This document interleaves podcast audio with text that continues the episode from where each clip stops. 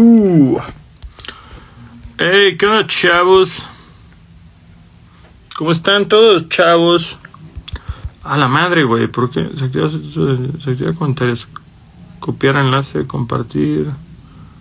Ajá. ¿Alguien sabe si ya no se puede poner comentarios y fijarlos? Que desde ayer no me deja esto, güey. O tal vez ya soy un abuelo y no entiendo cómo utilizar las redes sociales. Lo cual es también muy posible. no, lo, no lo descarto en lo más mínimo. Eh, con todos estos pinches cambios raros que hay en, en actualmente en el celular y todo este rollo, pues sí podría ser por ahí. Va, listo, hagamos esto. Hagámoslo, tío. Mucha gente bonita conectándose. Todavía tengo aquí al, al niño del sexto sentido apareciendo en mi cámara. Wow, fuck.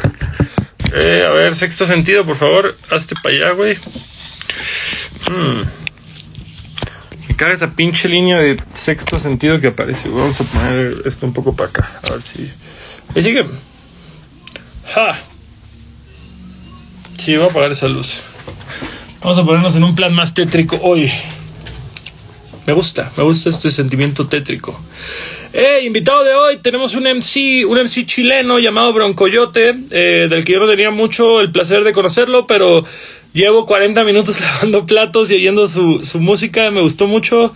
También, también viene del entorno de, de haber tenido una chamba un poquito más normal antes de dedicarse full al rap. Ha tocado en festivales como Lula Palusa, eh, colaborado con artistas de la talla de GP y de otros raperos como Jonás Sánchez. Eh, vamos a ver si ya se conectó el, el, amigo Broncoyote desde Chile. No, no se ha conectado el amigo Bronco, creo. A ver. Bro. Bro. No. no, todavía no. Démosle. Ah, sí, aquí está Broncoyote. Buenísimo. Vamos. Y... No, hombre, está horrible esto de la luz apagada. Me va a quedar ciego. No me funciona. Ni modo, hoy tendremos al niño del sexto sentido aquí asomándose. ¿Qué tal? Esa, ¿qué pasa, Longshot? Bien, bien. ¿Cómo está? Ahora sí que tarde, pero finalmente logramos esta, esta conversación. Eso resultó, bien, pues feliz, feliz de poder conversar contigo. Buenísimo, buenísimo. Antes que nada, eh, Bronco, Broncoyote, ¿prefieres que te llamemos por tu nombre de pila? ¿Cuál, cuál es el...? Ahí me caga, me, no, no me caga, pero siempre prefiero que me digan Gastón a que me digan Longshot, pero... Pero. Dale, Gastón y Felipe, y ya está. Bacán. Gastón y Felipe. Felipe soy yo. Y la aterrizamos. Bacán. Perfecto. ¿Cómo andamos, Felipe? ¿Todo bien por allá? Sí, todo bien, acá, tranquilo. Eh, salvo que hay, un, hay acá, acá, unos vecinos están haciendo una fiesta electrónica al lado que están, ya están hueando. ¿Qué, ¿Qué, horas son ahorita? Acá son las 10 de la noche. Ah, no, si esto empezaron, empezaron, tempra empezaron temprano. Oye, pero ahorita cómo está el panorama, el panorama COVID encierro allá, o sea, ¿ya es legal hacer un rap casero o, todavía lo están haciendo en plan vecinos fiesteros? Sí, eh, vecinos fiesteros, no, en, en general no, no, se puede, o sea, no, no se podría uno juntar tanto y con tanta tranquilidad en las casas y sin mascarilla. Se supondría que no, pero la gente igual lo está haciendo. O sea, eh, sobre todo ciertos sectores más acomodados acá, yo creo que um, la, el privilegio está haciendo a ciertas personas perder la perspectiva. Ah, yo creo que a y, yo creo que y bueno, eso, y de hecho son los como los barrios en, en, los barrios más pudientes o más fresas de Santiago eh, son los que en, se están empezando a elevar nuevamente los casos y acá estamos en pleno verano. Úchale. O, o empezando el verano, entonces no sé, ¿cachai? Bueno, ahí eh, hay que ver, ojalá todo avance bien. Aquí fíjate que el, el, 12 de diciembre es el Día de la Virgen María y viene gente peregrinando de todas partes de México a la, a la Basílica, que es esta catedral, y prohibieron este, bueno, habían prohibido, me parece que ahora ya dijeron que con, que con distancia sana se va a poder, pero todos estamos, es la mayor estupidez, van a contagiar a todo el mundo, no lo hagan, por favor. Pero la fe, la fe mueve a este país, así, la, la fe y el fútbol mueven a este país, entonces veo muy, Tremendo. veo muy difícil que no se vaya a hacer. Yo creo que Bueno, aunque los dejen van a estar allá. Ojalá que la gente tome conciencia y sepa que si creen en Dios, Él va a estar en todas partes, así que, que, que rezan en su casa. Ojalá. Hablando, difícil. Hablando de aglomeraciones y hablando de Chile, justamente yo vi ahorita que, que se aceptó lo de la reforma de la Constitución, que había un, digo, últimamente creo que era un suceso digno de celebración, pero sí era igual mares y mares y mares de gente, ¿no? Eh, sí, bueno, en, eh, en el hay un sector en Santiago, en la Plaza Italia, o se llamaba así antes, ahora se le dice Plaza de la Dignidad. Ahí se junta mucha gente. Eh, y claro, bueno, eso para mí no es lo mismo que una fiesta. Ahí se entiende un poco porque son muchos años de, digamos, de una constitución que fue escrita entre cuatro paredes. Eh, y como, como corroborada con un plebiscito eh, bastante trucho en, 1980. Entonces teníamos una, era realmente dictatorial y muy, muy neoliberal, como uno de los países con una constitución más neoliberal del mundo. Entonces, eso igual se traduce en las vidas nuestras. ¿Te, molesta hablar un par de minutos de este tema? Porque es algo que obviamente yo no siendo chileno, cuando leí la noticia, eh, me intrigó mucho, o sea, me intrigó mucho justamente qué clase de leyes que estaban eh, eh, en la Constitución están siendo reformadas o, o qué, justamente qué leyes eran tan abusivas o tan sexistas o tan unilaterales que justamente es lo que el pueblo chileno en este momento está, está agradecido de poder reformar finalmente. Yo sé que no es esta la razón de la conversación, pero... No, cuando no está bien que pregunte. No, lo que pasa es que acá, se pueden proponer eh, leyes de las características que, quiera quien las plantee dentro del Congreso. Lo que pasa es que muchas, muchas, pero la, derecha más conservadora siempre tiene como el, argumento del Tribunal Constitucional y que hay ciertas y, que hay ciertas ideas que son anticonstitucionales. Eh, porque, bueno, por ejemplo, acá eh, en Chile Em, tal, eh, o sea, la salud, por ejemplo. La salud eh, es completamente privatizada, es completamente privada. Eh, la que funciona, digamos. El resto, como hay, hay, una salud, hay una salud pública, pero es muy, es muy limitada y hay grandes diferencias en el tipo de atención. Claro. Em, hay ciertas cosas que, están, muy inamovibles desde el marco regulatorio que, eh, supone la Constitución. Claro. Ok, no, o sea, bueno, y me imagino que, en muchos más este, aspectos de diferentes estratos sociales, este, justamente se da estas injusticias, por ponerlo de una forma. Sí, claro, claro. Están, eh, están aseguradas las cosas de cierta de cierta manera. Hay, hay poca flexibilidad para, para, cambios así tal cual están las cosas. Eh, así como cambiar cosas de fondo, como por ejemplo tener una, un, un sistema de salud universal, siempre va a haber cortapisa eh, sustentada en cómo es la constitución hoy en día, así que pero más allá de eso, yo creo que está bien que eh, surja la posibilidad de, escribir una constitución de manera democrática, es decir, que estén todos los espectros políticos del país eh, tratando de, o sea, tratando de, llegar a un, acuerdo auténticamente democrático, garantía que no se dio en 1980 y me parece que un, es un importante avance independiente de, de la ideología que tenga el chino o la chilena en, en particular. Ah, es, es, bueno y justamente Chile, Chile se caracteriza por ser muy políticamente activo a diferencia de muchos otros países, entonces pues vaya, enhorabuena que se haya logrado esta posibilidad de reforma. Sí, fue, fue importante, muy emocionante, sin duda. Yo, yo me acuerdo que vi los videos justamente de cientos de personas con guitarra tocando esta canción de Víctor Jara y fue así de piel china ver esto. Ah, pero claro, claro. Y de, la gente así se ha, se, ha, juntado en las calles, pero eh, no ha sido esa la tónica necesariamente de, estos años. Yo creo que, eh, bueno, esto ya es mi opinión, la, la, felicidad que siempre nos vendieron cuando éramos chicos y veíamos tele y veíamos publicidad, eh, era, la era la felicidad de los espacios privados, de los espacios familiares. nunca los espacios comunitarios o barriales, eso no, no, era, no era fomentado. Eh, y creo que en estos últimos meses, eh, un poco debido a una crisis, lamentablemente nos hemos vuelto a encontrar en las calles. Eh, la, calle como un espacio de encuentro volvió a, como a establecerse y eso me parece como muy, muy importante, un, un tremendo avance.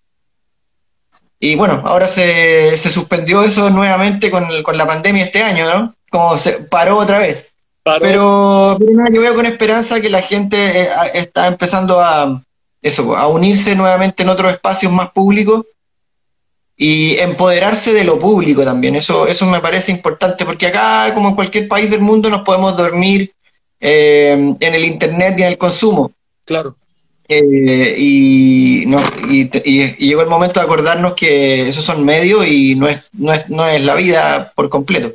Yo, yo, tengo, yo tengo esta noción de que las nuevas generaciones justo no están dispuestas a tragárselo. O sea, como que tal vez nosotros somos de una generación que nos dijeron, así es la cosa y no la vas a cambiar y aceptamos esa retórica.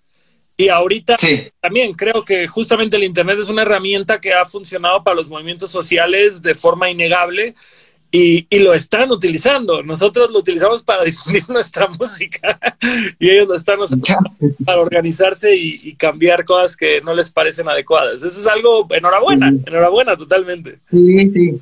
Creo que, este no sé, bueno, acá en Chile la distancia de las nuevas generaciones con, con la época de la dictadura eh, les, quita, les quita el miedo que nos, con el que nosotros crecimos. Entonces está bueno eso, que, que, tomen la delantera y nosotros podamos, podamos seguirlo en, en su coraje. Tú, o sea, tú, tú en tu infancia todavía, eh, bueno, sí, justamente, o sea, es que bueno, creo que en toda Latinoamérica crecimos justamente con este espectro de represión que le tocó a nuestros padres, que le tocó a nuestros abuelos y demás, y, y claro que se ha mantenido en los últimos años, pero no sé, yo me acuerdo justamente del, del PRI, que es el, el partido que, que, ha imperado, estuvo 70 años en el poder, que justamente era un tema de matanzas a periodistas de, eh, descaradas, balaceras a estudiantes, cosas que claro que siguen pasando, pero no tan explícitamente a manos del gobierno. O sea, como no se molestaban en ocultarlo siquiera, era simplemente es. Ah, bueno, claro. Sí, eh, Sí, eh, de, verdad que son, son situaciones de opresión y de control eh, característicos de todo nuestro continente. Bastante ostensibles y, bastante como también no les pasa nada, digamos. ¿cachai? normalmente al poder que hace eso no le pasa nada. Eh, y, y, bueno, como que yo creo que las crisis hacen que eso se ponga más en evidencia. quizás las épocas más tranquilas no, no, nos ciegan y nos no, hacen pensar que, está todo bien cuando en realidad ese control y ese poder desmedido y sin, eh, o sea, no, no mediado por la justicia eh, eh, ordinaria, digamos. bueno, siempre estaba ahí, digamos. Claro, Vamos a pasar al tema de la música. Ya, ya nos engranamos casi 20 minutos en hablar. Qué, qué bueno que se hable, qué bueno que siga comentando, eso que ni qué. Pero justamente yo sé que tú vienes estrenando disco este año, entonces quiero, quiero que toquemos justamente un poco de eso. Este, vale. ¿Cómo, cómo, ay, es difícil. Justamente hace poco entrevistamos a, a, un, digamos, primo tuyo del sello, a Pedro Piedra, que comparten agencia en este momento. Eh, ah, y justamente me Saludos, ¿Perdón? Un saludo para Pedro. Para Pedrito. Justamente me platicaba de cómo ha lidiado él con el tema de, su trabajo como músico, ahorita que no pueden haber recitales, que no pueden haber eventos. Desde tu lado, estrenando disco, en, qué, en, qué este, ¿en qué mes sacaste el disco nuevo? Salió en octubre, pero estuvo listo eh, en junio, más o menos. y, claro, y fuimos, adelantando singles hasta que sacamos el disco y de acuerdo a nuestra planificación, el 9 de octubre. Eh, por un lado, por un lado el, haber estado en pandemia fue bueno. Eh, y ahora, claro, las cosas son un poquito más inciertas, pero era, era un poquito de esperar también. fue bueno en el sentido de que yo creo que si hubiéramos estado en un año normal, tocando, eh, para mí había, habría sido muy difícil concentrarme sobre todo en la edición de este trabajo. Y yo quería que, explorara distintos sonidos, pero eh, no fuera un pupurrí, digamos, no fuera como una fiesta colegial, sino que eh, realmente como que hubiera una línea temática más allá de la exploración sonora que tiene. Eh, y esa línea se logra mediante la edición más concienzuda. Eh, y a eso me dediqué principalmente este año. Las canciones ya habían sido compuestas en su gran mayoría y grabadas. Solo agregué algunas poquitas cosas y tomas y estrofas por ahí, pero ya el grueso de este disco ya estaba compuesto. Entonces este año me tocó editarlo y yo agradecí tener más tiempo eh, para eso. Y en cierta medida yo ya tenía destinado este año, por lo menos la mitad de este año, a, esa función, porque para mí ya después de cinco años sin lanzar un, LP, ya era importante poder eh, conseguir esa meta, así que así que eso estuvo bien y eso me ha tenido contento, un trabajo que de, verdad me, me, dejó muy satisfecho eh, de acuerdo a lo que yo buscaba. Eh, y ahora nada, como por mi lado al menos yo estoy esperando que las cosas se normalicen para, eh, para, lanzarlo. No quiero lanzarlo antes, así como por internet y todo eso, que no, que en realidad está bien como recurso, pero muy fome lanzar un disco así. Es que es justamente ese tema, o sea, yo, yo he visto que mucha gente que tiene ya LPs terminados se quiere aguantar hasta que regrese la normalidad y se pueda hacer una gira y una presentación y una promoción, pues acorde a lo que estábamos acostumbrados antes de este encierro. Ahora, como dices, después de cinco años de no publicar un disco de larga duración, pues sí llega el punto en el que ya te está dando comezón y ya lo tienes que sacar. Además que no sabemos cuándo se va a acabar esto. O sea, mucha vacuna de, Rusia y Estados Unidos y donde tú quieras, pero no hay certeza. O sea, no hay certeza de que en febrero o marzo o abril vamos a regresar a estar de gira. Claro, no, no se sabe. O sea, esperemos que las cosas avancen al ritmo que parecen estar avanzando, pero, pero bueno, toma, toma tiempo. O sea, se va, se va priorizando por países. Eh, y, o sea, bueno, no, no, no formalmente, pero, pero bueno, eh, va, llegando a, ciertos, a ciertos lugares del mundo primero y de esos lugares también hay prioridades por edades y vulnerabilidad de salud, lógicamente. Entonces, es un proceso, es un proceso largo. O sea, de hecho, esto está siendo muy acelerado en comparación a lo que, a lo que, a cómo funciona normalmente.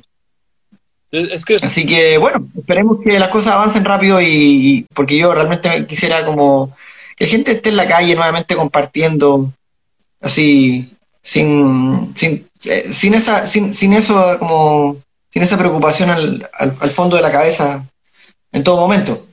Fíjate que es algo, es algo que platicábamos aquí en casa, que era el nos venimos a dar cuenta todo lo que no apreciamos que teníamos. O sea, sí es un tema de jamás imaginamos estar en una situación como la que estamos viviendo y cosas tan sencillas como ir a ver a tus amigos, ir a ver a tus papás, mm. eh, salir a tomarte una cerveza en tu vecindario y demás, y es como decir, ya no puedes hacer ni eso. Ya no, ya no puedes ir ni al supermercado sin parecer personaje de una película de radioactividad. Eh, entonces, pues tal cual, nuestro trabajo, güey, que muchas veces era como, ah, qué pereza era tocar a tal lugar o ah, estar tantas horas en la carretera y ahorita mueres por hacer eso. Y claro, sí, dan, ganas de hacer eso. O sea, bueno, eh, para mí, eh, que tengo 41, igual a veces eh, moverme para tocar ya a veces igual me cansa, digo. Claro. que sea un anciano, pero eh, pero sí, igual, igual se echa de menos. O sea, uno, yo estoy más que dispuesto a hacer ese sacrificio y sobre todo con canciones nuevas, con un repertorio nuevo que, hay que salir a, defender. Y ojalá no solo dentro del país, sino que en otros lugares. O sea, uno de los planes de nosotros para este año era, ir a México y eso ya no, no pasó, pero, pero me, o sea, me encantaría que las cosas eh, se reencaucen para poder visitarlos. Se va a hacer, se va a hacer, se va a hacer. Eso, eso no lo dudes. Eso es lo que menos te tienes que preocupar ahorita porque obviamente va a pasar. Este, Fíjate, me, me, intrigó mucho porque justamente estuve leyendo un par de entrevistas hace un rato como para crear contexto. tú hace cinco años estabas dando clase. Eras profesora hasta, hasta el 2015, por lo que leí. Así es. Sí. Y, y, estos cinco años que te has podido dedicar eh, profesionalmente y como, bueno, no profesionalmente, sino únicamente a la música, justamente, digo, no por preguntar lo que, lo que no me toca preguntar, pero ¿cómo es que si ya pudiste dedicarte completamente a esto, eh, te había tomado tanto tiempo hacer un, larga duración? bueno, eh, o sea, yo creo precisamente porque el, por el hecho de, ya hacer una labor exclusiva, hay que dedicarse más en serio al funcionamiento de esta actividad y eso se sustenta en gran medida por las tocatas eh, y por tener, no sé, por ordenar tus finanzas, por aprender mucho de management, porque yo nunca he tenido manager, por ejemplo, siempre he sido mi propio manager. Eh, entonces ha habido mucho que aprender. O sea, el primer año ya, después de salir de, salirme de profe, el primer año mi objetivo era demostrar que podía más o menos eh, ganar terminar ganando la misma cantidad de plata, pero haciendo esto de manera ordenada. Y se logró. El siguiente año formalicé mi situación, eh, hice una empresa, como, como traté de como ordenar un poco más las cosas, y eso, claro, significó tiempo, significó un costo, y simultáneamente uno trata de, ir componiendo, pero, pero yo creo que realmente dedicarse a un disco eh, requiere más cabeza de la que tuve, no sé, por lo menos tres años, los tres primeros años. Claro. Eh, bueno, y entre medio eh, salió el, eh, lo, hice lo que pude hacer, digamos, porque hay dos EPs que están entre medio de, Gala, que fue el último LP. En 2017 salió un EP que se llama Nimbo, que tiene cinco canciones, y el 2019 saqué otro EP que se llama Delhi, ¿Y como que lo, lo hice en, New York. ¿Que lo hiciste en New York? Sí. sí. Eso estuvo, eso estuvo bueno, pero, pero no, no, no creas que fue un estudio ni nada, sencillamente el, objetivo fue ir para allá, quedarnos en un Airbnb en Brooklyn eh, y nada, como, crear los beats, o sea, la, idea es que lo, hice yo entero, los beats y todo. Entonces, crear los beats y las letras en la casa y, el, y salir durante el día a buscar inspiraciones y bueno, a buscar vinilo. El Delhi está todo hecho de vinilos que encontré en disquería, eh, sobre todo en Brooklyn. En Brooklyn, no, pues o sea, ir, a la mata, ir a donde salió todo, a, coger un poco de esa energía y proyectarla en el disco. ¿Qué fue? ¿Como, eh, un disco más boom bap o, o, igual como un poquito del sonido? Eh, es que justo, es, es algo que yo quería platicar contigo. como decía, no sé si oíste la introducción que di antes de invitarte a la conversación que justamente me aventé ahorita una sesión maratónica de lavar platos de tres días oyendo lo que Spotify me está dando de tu playlist. Me gusta mucho, tiene una vibra muy chill, muy, no, no es un, que vaya, creo que Chile se caracteriza mucho por tener una escena de rap muy boom bap, muy, muy clavada todavía en este sonido de los noventas, bombo, caja, bajo, sample, letras agresivas y, y tú tienes sí se nota definitivamente esta influencia del rap, sí, totalmente puedes ver que creciste en ese entorno, pero, pero tiene una paleta sonora mucho más relajada y también un flow mucho más melódico. Eh, sí, o sea, eh, la idea es aprovechar la concepción de música que uno tiene o la historia que uno tiene, que, bueno, en mi caso va mucho más allá del rap. O sea, yo trato de sintetizar toda mi influencia o toda la música que he escuchado desde chico en la música que hago. Trato de no eh, encasillarme ni de como ponerme la camiseta de yo soy rapero cuando en realidad soy...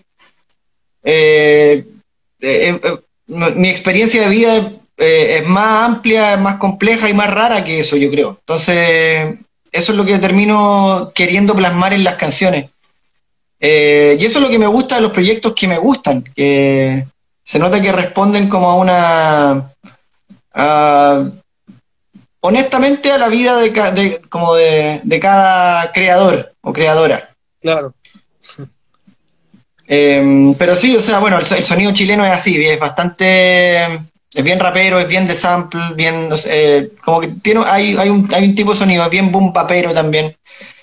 ahora en, en, Fuero Interno yo me quise alejar un poco del boom bap específicamente y tratar de, o, por lo menos alejarme muy notoriamente de, que, o sea, de, lo, de lo que es fuera muy obvio, muy, o sea, muy obviamente eso, y tratar de buscar otras, eh, otras sonoridades.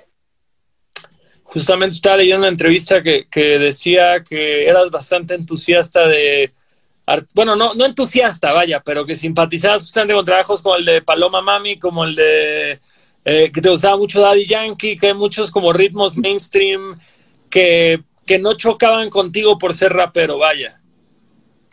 Claro, o sea, eh, es que creo que hay que aproximarse a la música de manera eh, desprejuiciada. O sea, yo no soy un gran fan de Daddy, o sea, a veces veo, eh, veo hay shows de Daddy Yankee que son históricos. Por ejemplo, el primero que hizo acá en el Festival de Viña, como todavía está en internet y, lo veo y como que vuelvo a emocionarme como cuando lo vi, siendo que yo no, era un gran fan en ese momento, pero entendí de qué se trataba, bueno, como el movimiento de la música urbana que venía y la potencia de él como artista, la importancia de él como artista. Eh, y asimismo todo, o sea, como que yo creo que uno, primero tiene que escuchar antes de categorizar. Escuchar lo que escuchar la música en concreto, creo que eso nos falta muchas veces. Em, siento que desde, desde, desde fuera eh, predomina muchas veces la, la, idea de que seamos consumidores de música más que sencillamente un par de oídos y una cabeza que enjuicia o y un corazón que enjuicia lo que, lo que está oyendo, digamos. Eh, creo que eso, eso hay que hacer. Y en base a eso, a partir de ahí uno, uno puede clasificar eh, dependiendo de la propia, del propio sentido crítico, ¿no? Como que en, en eso creo, tanto como auditor como, como eh, como creador de música. Está chulo eso, justamente. Creo que las etiquetas nos hacen, las etiquetas, los géneros, las modas, las tendencias nos hacen escuchar la música con un prejuicio. Automáticamente dice, esto va a ser esto porque viene de aquí o porque se viste así o porque trae este featuring o este productor y, tal cual. Creo que lo más chulo de la música y creo que es algo que igual vi en, tu press que me gustó mucho es que así como has colaborado con gente como Jonás Sánchez, has colaborado con Jepe, güey. Y dices que bueno, qué bueno que no haya este estancamiento de yo solo soy rap y yo solo colaboro con raperos y si va a haber un, coro cantado va a ser una cantante de R&B en los coros y voy a vivir ese cliché que ya se vio antes toda mi vida. Poder salir... Claro, o sea, quizá partimos con esas nociones y practicando dentro de esos códigos, pero, pero nada, o sea, por, ejemplo, por eh, tratar los ejemplos que das, eh, yo veo a Jepe y a Jonás, a David, este eh, como dos, dos personas que hacen música de acuerdo a lo que conocen y de acuerdo a su propio sentido creativo y estético nomás, como que no son tan distintos al final, creo yo, como que eso, hay gente que hace música y ya, como que Lógicamente, eh, uno tiene una propia historia y ciertas cosas que se nos dan más fáciles, se nos, se dio nomás. A mí, a mí se me dio que la música que hice desde chico fuera con beats y fuera rapeada. Eh, quizá tuve más acceso a eso o me sentí más envalentonado haciendo esto eh, que otras cosas. Pero no sé, siento que podría yo eh, si hubiera tocado guitarra, quizás podría haber hecho lo mismo o, haber plasmado mi misma idea en una guitarra. ¿Me entendís? Como que una cosa un poco casual también. ¿Tú sí creciste oyendo toda clase de música? ¿No fuiste así como purista de algún género, sonido o cultura eh, desde chico? Eh, el hip hop lo, lo, empecé a incorporar y lo empecé a entender y sentir a los 15 años. Pero yo venía escuchando música de, de antes, o sea, a ver, yo no, no sé si escuchaba de todo, pero antes, eh, más chico, bueno, primero la primera banda que me gustó fueron los Carpenters, y yo siento que todavía hay un poco de los Carpenters en la, en la música que, que hago. Eh, no sé, pues me gustaron los Guns N' Roses, los, los fui a ver cuando vinieron a Chile en 92. Eh, no sé, me, gustan mucho los primeros discos de Metallica, escuché mucho Nirvana y estaba en todo eso. Soda Stereo, me, me acuerdo escuchar Café Tacuba. Eh, Y de pronto eh, descubrí el, el, rap, así como una canción de Warren G, me acuerdo. De eh, aparte, ah, buenísimo. O sea, ni siquiera fue con rap chileno, fue con rap estadounidense. Sí, es que dio la casualidad, bueno, que parte de mi familia vive en Australia. Yo estaba en Australia un año de mi adolescencia y allá eh, descubrí una canción rapera que la tocaban en, una radio mainstream, cosa que todavía en Chile no, no pasaba en, por esos años de los 90. Eh, entonces como que uno pude escuchar como con otro, pude aproximarme a la música de otra manera y fue como, oh, ¿qué es esto? Era, bueno, la canción Regulate de Warren G. Y a partir de ahí descubrí muchas cosas, descubrí el Black Sunday de Cypress Hill, el, el Doggy Style de Snoop, eh, el Ready to Die de Notorious, eh, qué sé yo, pues, eh, mm, no sé, pues el All Eyes on Me de Tupac, y así como fue como fui como derivando y simultáneamente en Chile se fue desarrollando el hip hop que, existe desde los 80, así con fuerza. Yo, yo, mi entrada al hip hop no solo el hip hop chileno, sino el hip hop en general, tiro de gracia. O sea, el ser humano de tiro de gracia, para mí, yo tendría 13 años cuando salió ese disco y, me volaba la cabeza. Hasta la fecha lo oigo y me hace sentir joven otra vez. Es un, antes, es un antes y un después, yo diría. O sea, el, hip hop en, Chile es más antiguo que eso, pero, pero claro, ese fue el, primer momento en que, en que realmente un, proyecto de hip hop se hizo transversal y se hizo popular a, como como toda Hispanoamérica. y, con, razón, digamos, porque realmente como proponía una, una sonoridad nueva, una estética nueva, una puesta en escena y hasta una cierta poesía eh, eh, distinta, otra, otra manera de jugar con las palabras. Eh, ese disco fue de, fue de gran influencia. Lamentablemente ahora el, el, grupo está peleado, bueno, se, se separaron y todo, después de algunas vueltas. Eh, ya no ya no componen, no han compuesto desde hace varios años, pero sí hay que reconocer que ese disco eh, de gran relevancia fue de gran relevancia en Chile. No, yo, yo con los con los fans, con los fans que soy de ese disco, nunca volví a conectar con un disco de ellos después de ese. O sea, por más que lo intenté con todo mi corazón, jamás jamás volví a encontrar esa chispa en algo de su trayectoria. Y, bueno, se entiende. Yo creo que influyó mucha gente también, influyó muchos músicos en, distintas partes. También el, el, hecho de como de, entender que esto es una mezcla, como que como incorporar más mestizaje en las canciones. Claro.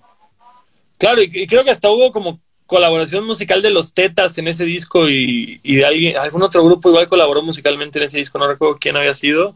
los Tetas, Joe Vasconcelos eh, y otros como clásicos así de la, de la música, digamos, negra de acá de, eh, de Chile. Pero nada, fue, fue realmente fue realmente poderoso y, y, son, y bueno, bonitos recuerdos. Yo también, yo creo que empecé a rapear más o menos como, así como ya empecé a jugar a rapear desde que salió ese disco más o menos. También. ¿A usted le llegó control machete hasta Chile o no fue muy relevante por ahí? Sí, porque piensa que, bueno, cuando salió el Mucho Barato, eh, en, en MTV, bueno, MTV todavía era un canal de música Todavía. Y, tenía, una programación, una programación súper buena, que como que uno, uno echa de menos. O sea, existían programas como Raizónica, no sé si te acuerdas. Que Raizónica era un, era un programa como de. Headbangers, Headbangers era. Claro, de música latinoamericana. Sí, sí, sí, sí. Muchísimos programas. Headbangers, Conexión. Eh, ¿Qué otro día? Bueno, el, el top 20 con Edith. Yo siempre voy a siempre voy a estar enamorado de Ruth hasta el final de mis días. Este, y, tal cual, sí, Raizónica, que justamente era de música que se hacía en el continente y que era una, era una exposición a muchos, este, pues justo, grupos que tal vez no, no tenían una disquera detrás o que no tenían un gran presupuesto de promoción y era una forma de conectar de con el continente, vaya. Y era, bueno, era importante que existiera como e, ese, ese, era raro, como el mainstream de lo underground, ¿cachai? Como que este, este conglomerado MTV recogiera toda esa idea de, de, todas partes del continente y tener esa noción era, era, era muy enriquecedor. Eh, y eso también permitía que los grupos se amplificaran a, a, a, todo Hispanoamérica. y así fue como, eh, como llegó el mucho barato acá, con, con mucha fuerza. O sea, yo escuché eh, Comprendes Méndez cuando tenía, no sé, 16 años. Y nada, me voló la cabeza. O sea, como es una, es una fuerza así como que yo no... Eh, era una fuerza y un, poder incontenible. Yo creo que el otro día escuché esa canción de nuevo, así como, ¿será todo? habrá como eh, resistirá bien el paso del tiempo y sí, pues, resiste el paso del tiempo. Para mí es, un, es como un banger así ya tremendo. No, la producción, la producción de ese disco es, es que es raro porque yo creo que fue el primer disco en serio que oí de rap hecho en México que dije como, wow. Creo que sí, si lo comparas con lo que está pasando ahorita, ha habido una evolución lírica, una evolución de producción, una evolución de visión incluso. Pero dices, cuando ellos salieron, pues su, su, influencia era Cypress Hill. Ellos querían ser el Cypress Hill de México y lograron hacer algo muy adecuado. Bueno, hasta pudieron jalar a Jason Roberts a que les produjera. O sea, sí, sí fue un producto muy, muy redondo por todos lados, vaya. Y la neta, sí, son influencia y hasta la fecha tienen el respeto que merecen. Sí, no, bacán, bacán. Eh, bueno, a mí el que más, que más recuerdo siempre es Fermín. No, Fermín es un amor, es un amor de persona. Este, hoy, por hoy, hoy por hoy es pastor. Mira. Sí. Tanto rapper que se vuelca como a lo religioso. Sí, se, por eso él se salió. Él duró cuatro años en control y se volvió pastor cristiano y, y ahorita empezó a sacar canciones en solista yo empecé a convivir con él hace un par de años y la verdad es que es una... Es de esas personas que dices, híjole, me cuesta trabajo criticar a la religión porque te conozco a ti y sé que tú sí crees en eso y, nada más estás, y no nada más estás viendo cómo, cómo sangrar a la gente. O sea, si es una persona que sí cree lo que hace y lo predica con sus acciones. Gran tipo. Qué grande. Bueno, para mí, el último gran tema que hicieron fue ese de, de Amores Perros. Sí, claro. Eh, esa, canción de Perro de Amores, qué, qué, buen, qué buen tema. Qué, buen tema. No sé si, pudiste ver la película Amores Perros, yo creo que es de lo mejor de este país, sino, cinematográfico. Sí, acá rayamos con eso, y rayamos con esa visión, con esa visión de, de México y de Latinoamérica, como que también son esos hitos que nos permiten reconocernos y de, no sé, es que es loco porque haber crecido acá en dictadura, una dictadura así como de, esta imitación cultural de los gringos, como darnos cuenta, hey, loco, no eres blanco, ¿cachai? Eres, eres de acá, eres, eres sudaca, ¿cachai? Como ser sudaca. Y eso como... Eh, todo eso hitos de los 2000, hitos culturales, eh, musicales y cinematográficos, como que yo creo que no, nos sirvieron y nos dieron vitalidad, yo creo, y confianza en quienes eh, eh, somos y de, dónde venimos. Hoy por hoy hay una industria fuerte musical en Chile, o bueno, cultural, vaya, musical, cinematográfica, de demás artes, o sea, sí es la tendencia dominante en el país o todavía es demasiada influencia de países como Estados Unidos o Inglaterra o demás? Em, bueno, digo, digo, vaya, el reggaetón está dominando en todo el mundo, entonces eso es un diferenciador definitivamente. Pero, pero justamente sí, yo creo que la cultura hecha. Eh, a nivel sonoro, o sea, yo creo que todavía la, influencia gringa, sobre todo, acá en Chile, es, la, es preponderante. Eh, creo que no, nos marcó. el coletazo de la Guerra Fría en, por estas tierras eh, nos marcó en ese sentido, o sea, de ver cómo eh, que la, influencia gringa siempre fuera la, primera, el primer eje. Sin embargo, temáticamente creo que las nuevas generaciones están encontrando su, están, están sabiendo mirar hacia adentro y mirar hacia los lados, como de manera bastante honesta. Em, a la vez que aspiran, como lo dicen los más chicos, una aspiración que yo nunca tuve, pero la aspiran a pegarse como que quieren pegarse con su música, quieren que su música crezca y sea mayor, pero en base a ideas, a ideas propias, a ideas locales. Eh, así yo veo las nuevas generaciones. Eh, y, no, y, los veo como, como veo con optimismo la creatividad de la, de la generación que ahora tiene, no sé, 20 años. Pero es que tú te hubieras imaginado a los 20 años que ibas a vivir del rap. No, ni siquiera, ni siquiera me lo, ni siquiera lo he planteado.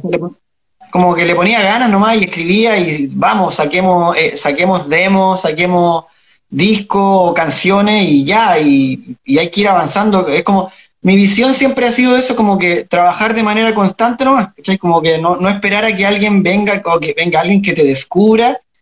Eso cuando ya, eso desde el 2000 en adelante como que ya no corría, como que las disqueras grandes de acá de Chile se fueron y volvieron hace poquito, pero no existía, era todo realmente independiente, entonces había que tener mucha confianza en la constancia de cada quien en su proyecto, así como, y, que tenía que ser de calidad y ojalá eh, que tuviera integridad artística el, trabajo, por lo menos esa era mi aspiración. Y si por añadidura se da que, puta, que, no sé, como que te, le caíste bien a alguien de una radio y, y te empezaste a mover mejor y te conoce más público, bacán.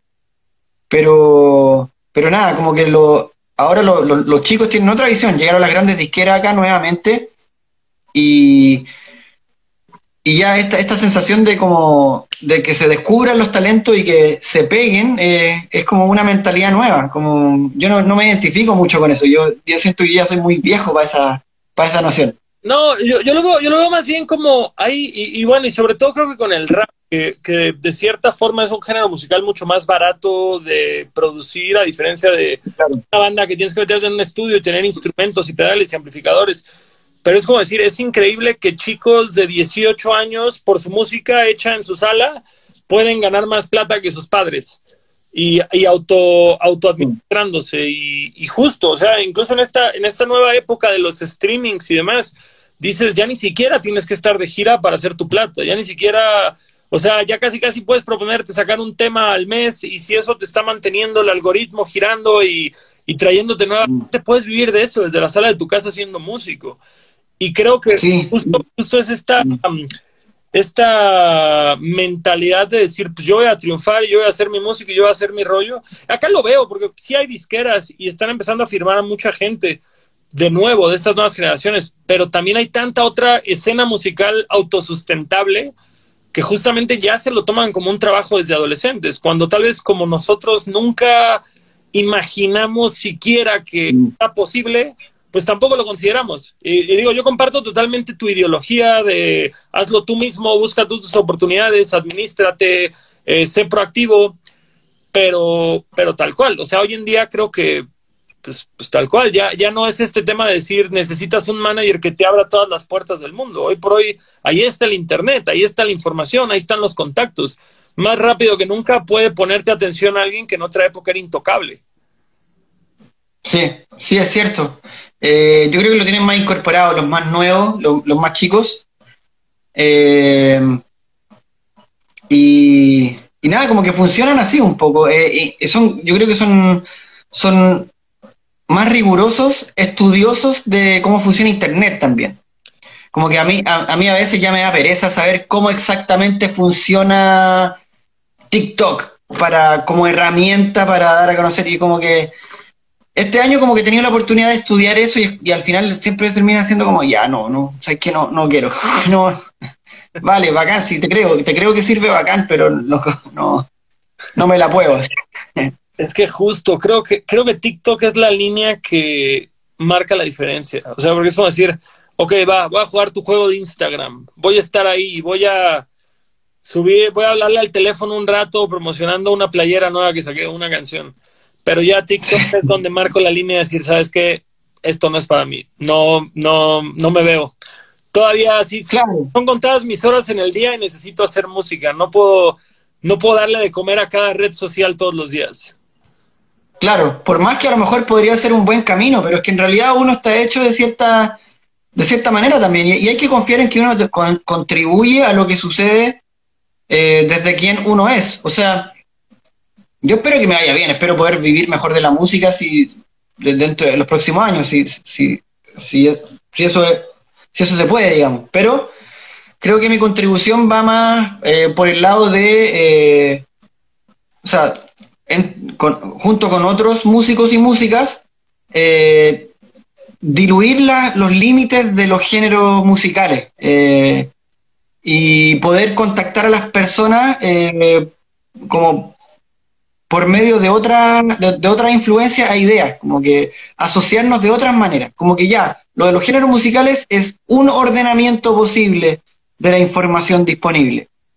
Eh, pero no sé, nos podemos juntar en bajo otros criterios, como sí, son múltiples los criterios, sobre todo en una, en una, en una sociedad heterogénea y tan diversa eh, como, como las que abundan hoy, como las, como en las que estamos viviendo. Por decirlo, una, una presentación tuya en Santiago, eh, justamente no compartes cartel con puro otro rapero, tratas de, de, que, de que la cartelera sea más variada en cuanto a sonidos o cómo es la idiosincrasia detrás de una presentación tuya. Trato de variar, o sea, eh, eh, dependiendo de, la, del, como de los objetivos que tengamos, pero ha, habido shows que son compartidos con otro rapero o shows que son solo nuestros eh, y de repente con otros proyectos de otra naturaleza porque nos gustan, nos conectamos en lo personal. así, y, y, también se refleja en el público. en ciertos contextos hay un público que es un poquito más rapero, pero la mayoría de los shows nuestros eh, digamos que un pupurrí de gente, como gente eh, muy distinta, gente que se ve como gente, que no se ve como con un, con un uniforme. Eh, entonces yo me siento satisfecho de haber, de haber alcanzado eso. Eso a mí me, satisface. Y no es que el rapero dentro de este pupurrí de gente no esté bienvenido, está muy bienvenido, ¿cachai? Sí. Pero, pero ya entiende que es uno más dentro de esta fauna y eso es lo que a mí me, me llama la atención, eso es lo que yo busco y lo que pretendo dejar. Y que creo que se está dando con más naturalidad en los proyectos más jóvenes también. Entonces yo siento que no soy el, un gran, no soy como el único pionero, pero soy como, yo creo, uno de los pioneros o una persona que ha contribuido a, a, esa, a ese paradigma eh, de consumo musical, no sé. Pero, digo, vi, que tocaste Lula Palusa, justamente creo que es una de las bellezas de ese festival, que no es un festival de metal o de punk o de rap, es un festival de toda clase de género musical. Y creo que eso, ajá, digo, la influencia de Lula Palusa, Coachella, Vive Latino, todos estos que dices no tienen una tendencia o un sonido marcado. Es, es ahora sí que un, una cornucopia de estilos y eso está chulo. O sea, al final del día, pues, todos ya oímos de todo ya cada día es menos, creo que justo Chile, Chile es un país que tiene una escena muy eh, influenciada por los noventas y no dudo que puedas hacer un festival de puro hip hop, de puro gorra, bota Timberland, pantalones holgados, doblados y demás, pero, pero como esto, qué bueno que también haya un rap que digas, puedo tocar en un evento con una banda de indie, con un cantautor, con un DJ de electrónica y, todo tiene sentido al mismo tiempo. Sí, feliz de eso. O sea, claro, los, espacios como los Palusa o más chicos que tengan esa, esas características, quizá no son tantos. Yo quisiera que fueran más para que prosperen todas estas, eh, eh, estas propuestas distintas, estas síntesis musicales diversas. Eh, porque claro, yo diría como la, un poco lo malo de esto, de, de, como de lo transversal, es que al final como que te cae un poco en el nicho. Yo siento que la popularidad va más por la decisión de decir, ya, yo soy un artista urbano, ¿cachai? Yo no puedo decir que soy un artista urbano así con toda soltura, como que me siento raro diciendo eso. Eh, pero claro, un artista de 20 que dice yo soy un artista urbano, pa, listo, quedó. Y ya, tengo mis características, pero soy artista urbano. Y eso, y eso me da una, una seguridad y una llegada que es distinta, creo yo. Entonces, todo tiene sus costos, pero creo que los he asumido, digamos. Te iba a preguntar la contraparte de esto. ¿Ha tenido una repercusión negativa esto en algún momento que te enteres que cierto crudo, cierto MC anda diciendo, bueno, este no tiene nada, o este es un vendido, o este es un ajeno, o algo por el estilo? Sabes que yo he tenido siempre ese temor, así como, chuta, ¿qué van a decir? Así como, porque a veces en, en entrevistas digo cosas como que, ya, yo hago, yo yo hago rap, pero no sé si soy rapero, como que no, no, no, no sabría definirme así, no sé si esa palabra me, reduce. Eh, Con todo y que... Como, rap es algo que hago, algo que hago, no algo que soy. Yo digo cosas así y también hago la música que hago, y temo que a un rapero de repente más estricto, de los que respeto, se, no sé, pues se pueda molestar o pueda pasar eso. Pero sabéis que en general, de parte del, del, del rap en Chile, como que tengo muy buena onda, por lo menos de, de, la gente que hace rap que respeto, de, los autores que me, como de los raperos que me gustan así, eh, en general como que como que tengo mucho respeto, muy, mucha buena onda. Buen rollo, buen... Así que no sé. Fíjate. En cierto punto soy parte, digamos. Entonces... Justo quería entrar al punto ñoño de preguntarte tu top 5 de raperos chilenos de todos los tiempos. Chupaya. Eh, difícil. Bueno, ya hablamos de tiro de gracia. O sea, tiro de gracia para mí, eh, eh, sobre todo en la época del ser humano y un poco en la época del decisión, hasta algo del retorno de misericordia. Esos discos, los primeros de, de tiro de gracia. sí, pues yo creo que los marcan como algo importante. El año pasado se cumplieron 20 años de la aerolínea Maquisa, de Maquisa. También, también es, un, es, un, grupo que es, ¿cómo se dice? Seminal, porque de ahí salieron propuestas importantes. El CEO terminó como conductor de las batallas de Red Bull acá en, Chile, diciendo que acá ya son una son toda una vertiente del, del rap y, o de la música urbana, eh, esto de las batallas. Eh, entonces terminó un, un poquito como enlazado a eso y estuvo desde el principio. Ana, bueno, que yo diría que es la, la rapera más importante de Chile, que salió de Maquisa. Entonces ahí ya tenemos dos. Eh, y aparte de ellos, chuta, yo siempre voy a ser injusto ahora si trato de decirlo la rápida, pero, pero, pero si me la juego pienso en Katana, que para mí es como una gran rapera chilena. Eh, todavía no tiene la valoración que, se merece. La gente tiene que empezar a entender lo seca que es la, que es la Cata. Eh, y otra gente que respeto, no sé, pues, podría mencionarte mucho de lo que rapean en mis discos, pero Yaero, me acuerdo ahora del Yaero, Yaero es como muy capo. Eh, y no sé, quizás no hace tanta música como, debería, con, el talento que tiene. Y bueno, hablemos del Juana también. Juana es un, ah, gran rapper, un gran amigo. Juana, es mi rapero favorito de Chile contemporáneo. O sea, yo, yo veo que mucha gente ama a Portavoz, pero no he logrado conectar todavía a fondo con la discografía de Portavoz. Lo veo que fuera creo que ha sido uno de los raperos eh, que más ha podido trascender fronteras. Eh, sí, sí. O sea, ¿pero te refieres a, Portavoz que ha trascendido fronteras o te refieres a, a, ah, digo, ambos, ambos, pero creo que Portavoz ha, llegado. A mí me gusta más Jonas, pero creo que Portavoz ha llegado más lejos. Eh, sí, claro. Como que ha, llevado la bandera del, del Chile periférico, poblacional, como poner luz sobre, sobre ese Chile oscurecido, invisibilizado, ha sido como el, como, pues el gran, el, el, gran aporte de, portavoz, diría. Claro. Y, pero, pero, pero Jona es como que tiene muchas skills, ¿no? Como es un, es un, es un rapero muy...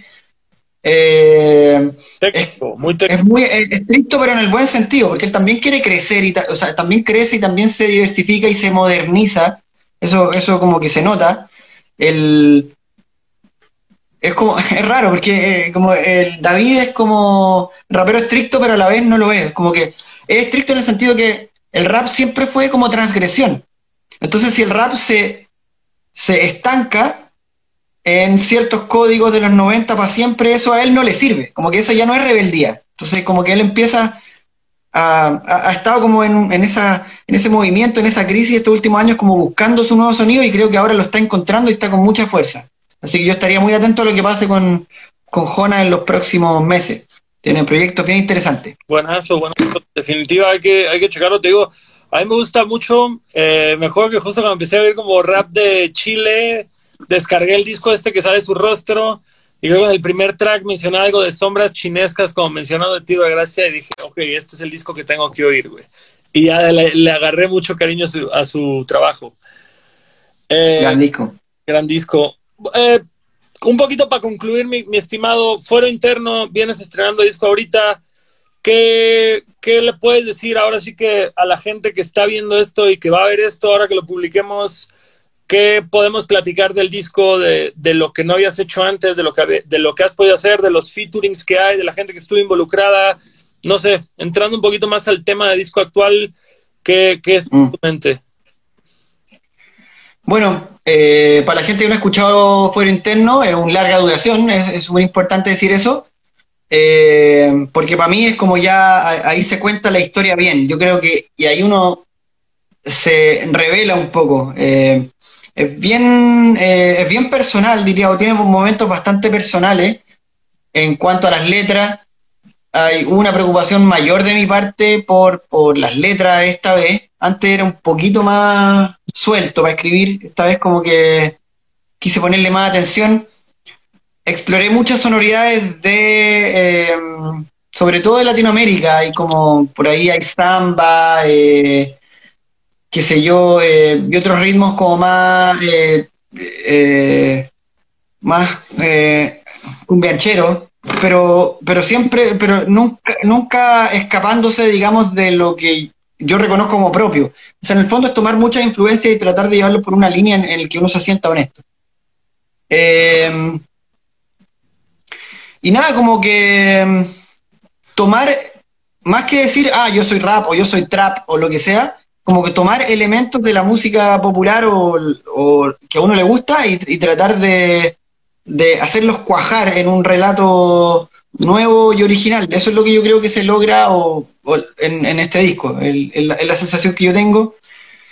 Eh, también exploro como posibilidades vocales eh, que, no sé, pues como que, quería diversificar. A veces es difícil escuchar discos de rap largos, porque es como que el mismo tipo, como por, ya, por 14 canciones, y es como que yo no quería hacer eso. O sea, como que hoy en día hay distintos recursos efectos, eh, pero también usos de la voz que hay que ingeniársela de manera que de verdad tu disco sea un viaje y creo que este disco cumple con eh, cumple con eso. Hay, em, y sobre todo como que hay, hay un desahogo también, como que un, es un disco yo creo que de, de cambio.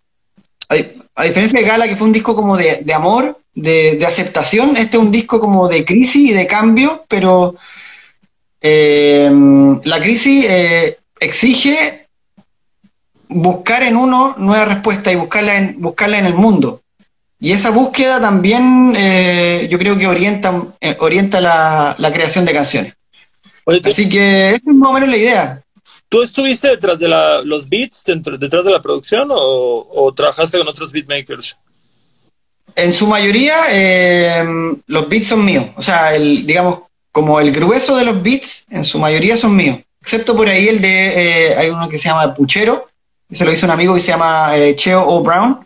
Un saludo para él, muy seco. Pero el resto, claro, son mis beats que, bueno, que donde en algunos casos se incorporaron otros instrumentistas eh, y otras voces, partiendo por Más que Música, que mi compañera en las voces siempre, DJ Pérez, que está a cargo de los scratches y efectos, eh, siempre que los hay. Eh, pero nada, pues de repente hay guitarras por ahí de mi, hermano Martín, que también tuvo mucha importancia, Martín Berríos, y, y, y, otras, eh, y otros elementos de instrumentación sobre, mi, sobre mis beats. y bueno, y esa parte no mucha gente lo sabe, como que la gente ve tu cara y escucha tu voz y piensa que, que, que esa es tu, eso, eso es todo lo que haces, pero en, en, producir musicalmente hay un, hay un tremendo trabajo al que le doy gran importancia y que creo que define el sonido de alguien en gran medida.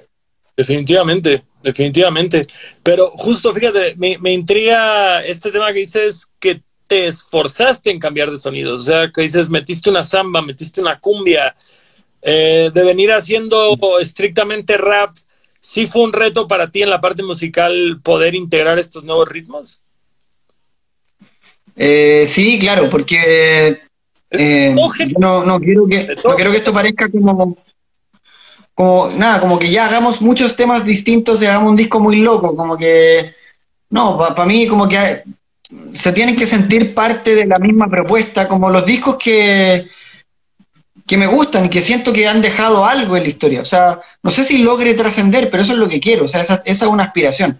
Entonces, eh, si yo pienso en discos como justamente como el, ser humano de Tiro Gracia o el Fome de los tres o Re de Café Tacuba. Eh, son discos que realmente de mucha exploración, mucha experimentación, pero siendo igual discos de música popular. Como que se da, eh, se da esa, se da ese equilibrio. Eh, y ese equilibrio no es, no es, no es fácil, es algo que hay que, hay que darle vuelta, eso no, no es casual. O sea, puede haber mucho de talento y espontaneidad en, esa, en esas creaciones históricas, pero, pero hay, una, hay, hay decisiones y hay un concepto musical fuerte y a eso aspiro, lo logre o no, a eso aspiro, como que eso quiero con discos como Fuero Interno, que, que envejezcan bien, que los pueda, aunque, aunque no tengan o no tengan popularidad, que los pueda escuchar en 10 años más y diga, sí, como que acá hay algo, hay, hay, algo sólido, hay una persona que aprovechó su experiencia para crear canciones eh, que cierran en un momento de, la historia.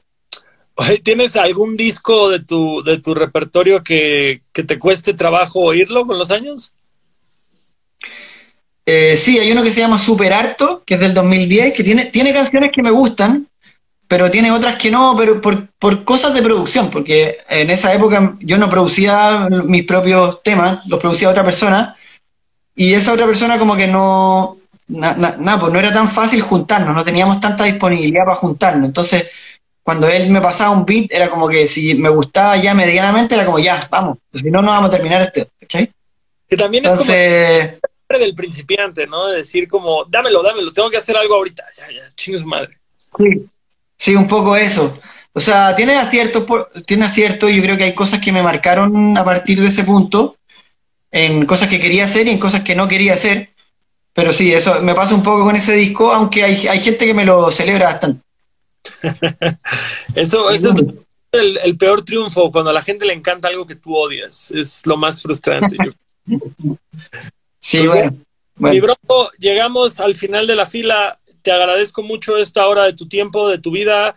Esperemos que si el próximo año o en dos años o en cinco o en diez las cosas vuelven a lo que conocíamos como la normalidad, podamos eh, tener esta misma charla cara a cara en ya sea tu país o el mío. Eh, las puertas en México están abiertas, lo que se te ofrezca por acá.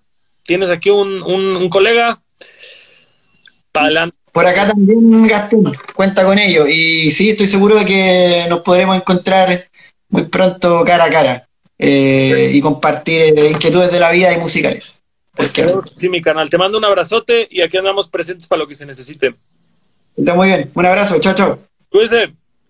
Bueno, ese fue Bronco Yote de Chile. Está estrenando en este momento Fuero Interno. Escúchenlo, está en todas las plataformas. Su primer disco en cinco años, eh, que digo, tiene una discografía bastante extensa. Bueno, su primer larga duración, porque tiene un par de EPs en los últimos año anterior, hace dos años.